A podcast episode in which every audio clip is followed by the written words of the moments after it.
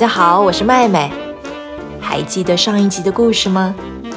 皮诺乔听了狐狸和猫咪的话，把钱埋在傻瓜城一块神奇土地上。一个小时之后，皮诺乔迫不及待地跑回种钱的地方，但除了地上有个小洞之外，连根杂草也没有，更别说树木了。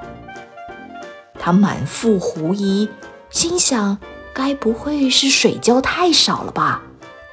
于是他重新浇水，忽然身后传来一阵扑哧大笑，原来是只鹦鹉，身上的羽毛几乎快掉光了。皮诺乔生气地说：“笑什么笑啊！我笑傻瓜，真是乱七八糟，什么话都相信。你以为金币跟种绿豆一样，可以在田里播种收成啊？”皮诺乔的声音有些颤抖地说：“我听不懂你在说什么了。”那我只好说的更明白一点，在你离开以后，狐狸跟猫就回来把金币给挖走啦！呆子，皮诺乔说什么也不肯相信。他使劲在地上挖呀挖，直到挖出一个深深的大洞，但是一个金币也没有。皮诺乔绝望地离开傻瓜城，后悔地想着爸爸慈祥的脸。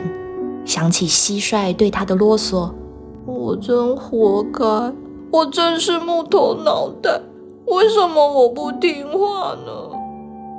皮诺乔垂头丧气地走着，肚子咕噜咕噜又饿了起来。正好迎面走来一个人，满头大汗的拉着一车煤炭。皮诺乔不好意思的低声对他说：“拜托，拜托。”能不能请给我一块钱？我好饿哦！哎，我可以给你四块钱，只要你帮我把这车煤炭拉到工厂。皮诺乔却嘟起嘴巴说：“我又不是驴子，才不要拉车嘞！”那你只好继续饿肚子吧。拉车子的人头也不回的就走了。过没几分钟，又来了一个水泥师傅。皮诺乔上前问。好心的人，请给我一块钱吧，我饿得都打哈欠了。没问题啊，帮我一起搬这桶水泥吧，我可以给你五块钱。水泥很重哎，这样我得花多少力气，流多少汗呢？孩子啊，那你就舒舒服服的继续打哈欠吧。祝你好运。接下来又路过了许多人。皮诺乔一一向他们要钱，都失败了。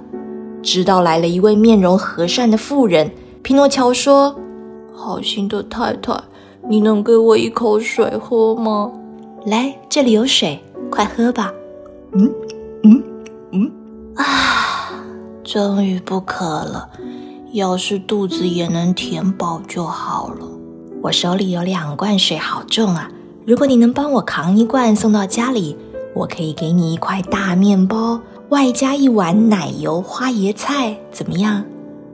皮诺乔犹豫着，不说好，也不说不好。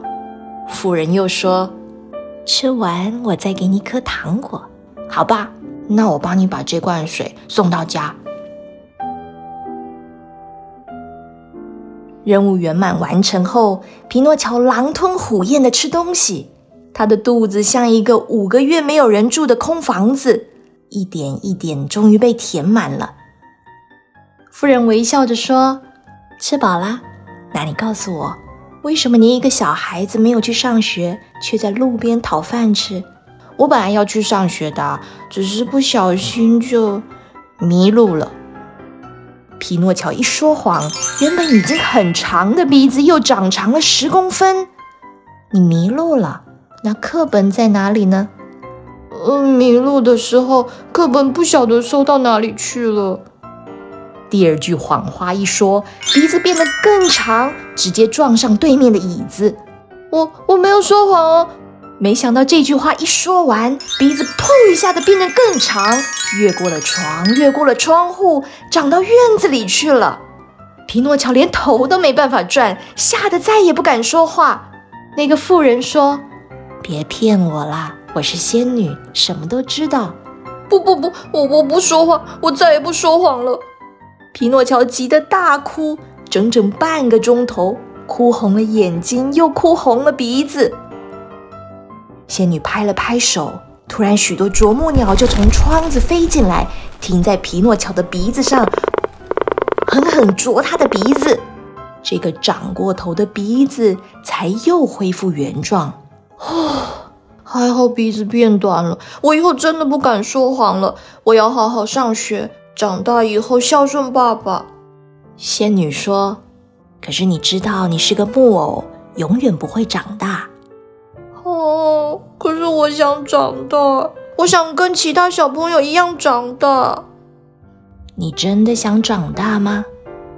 木偶用力的点点头，仙女慈祥的微笑说：“如果你答应我，不懒惰，不说谎，认真上学，这样的话，我可以施展魔法，把你变成一个真正的男孩。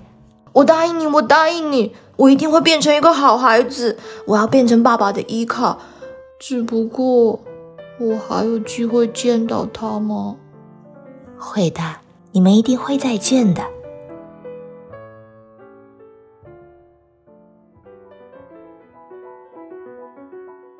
皮诺乔在仙女家安顿下来，第二天就去上学了。上课的时候，他很认真听讲，也和坐在隔壁的同学阿登变成好朋友。这天放学路上，阿登神秘兮兮地对皮诺乔说：“皮诺乔，你知道全世界最快乐的国家在哪里吗？”“不知道哎，就是玩具国啊！那里没有学校，也没有老师，都不用上学写功课哦。”皮诺乔半信半疑地说：“不上学哦，那要做什么？哦，你笨呢，就从早玩到晚呢。等等，去玩具国的车子会停在这里，你要不要一起去？可是我答应仙女说一放学就要回家，哎，她会骂我。哦，你让她骂又不会少块肉，让她骂累了就不会骂了嘛。”没过多久，一辆车子由二十四头小驴子拉着，朝他们慢慢开过来。阿登忍不住兴奋地说：“来了来了，你想好了没？要不要去？还是不去好了？可是你说的是真的吗？整天都在玩，不用上学哦？不用不用，就跟你说是全世界最快乐的国家嘛。”阿登嘣一下就跳上车，回头对皮诺乔说：“走嘛。”我们会过得很快乐哦。车子里已经坐满了一大堆小朋友，挤得要命，但是没有任何人抱怨。他们开心的对皮诺乔高喊着：“走嘛，我们会过得很快乐，我们会过得很快乐哦。”坐在前头赶车的人也展开灿烂无比的笑容，对皮诺乔说：“来嘛，后面没位子啦，就坐我旁边，我们去玩具国。”过最舒服的日子吧！皮诺乔甩甩头，把心一横，跳上车。孩子们都大声欢呼：“耶！出发了！出发了！”赶车的人就像被鼓舞了一样，用鞭子用力抽打了驴子们的背。车轮咯噔咯噔的滚动起来，摇啊晃的。车里的孩子渐渐睡了，发出此起彼落的鼾声。皮诺乔却睡不着，因为他听见有人不断在对他说话：“你以后会像我一样后悔。”咿呀咿呀。皮诺乔有些害怕，这分明是他前面的驴子所发出的叫声。仔细一看。驴子眼睛还在流眼泪呢，哭得就像个孩子一样。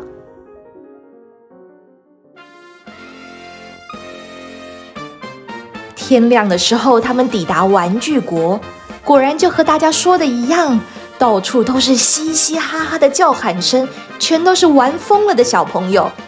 有的踢球，有的打弹珠，有的骑脚踏车玩捉迷藏，有人唱歌翻跟斗，有人扮演海盗。有人学母鸡下蛋，咕咕咕叫。总而言之，就是一片乱七八糟，大吵大闹。天底下还有谁能比他们更幸福啊？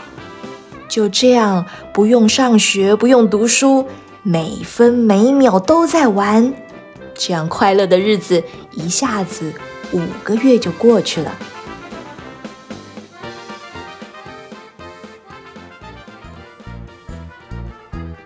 这一天，皮诺乔清早醒来，自然而然的伸手抓抓头，突然发现一件不可思议的事情。小朋友，你们猜猜看，他发现什么了？皮诺乔摸到两只毛茸茸的大耳朵，比手掌还大。他马上对着脸盆里的水一看，看见他的头上多了一对驴子耳朵。天哪，这是怎么一回事啊？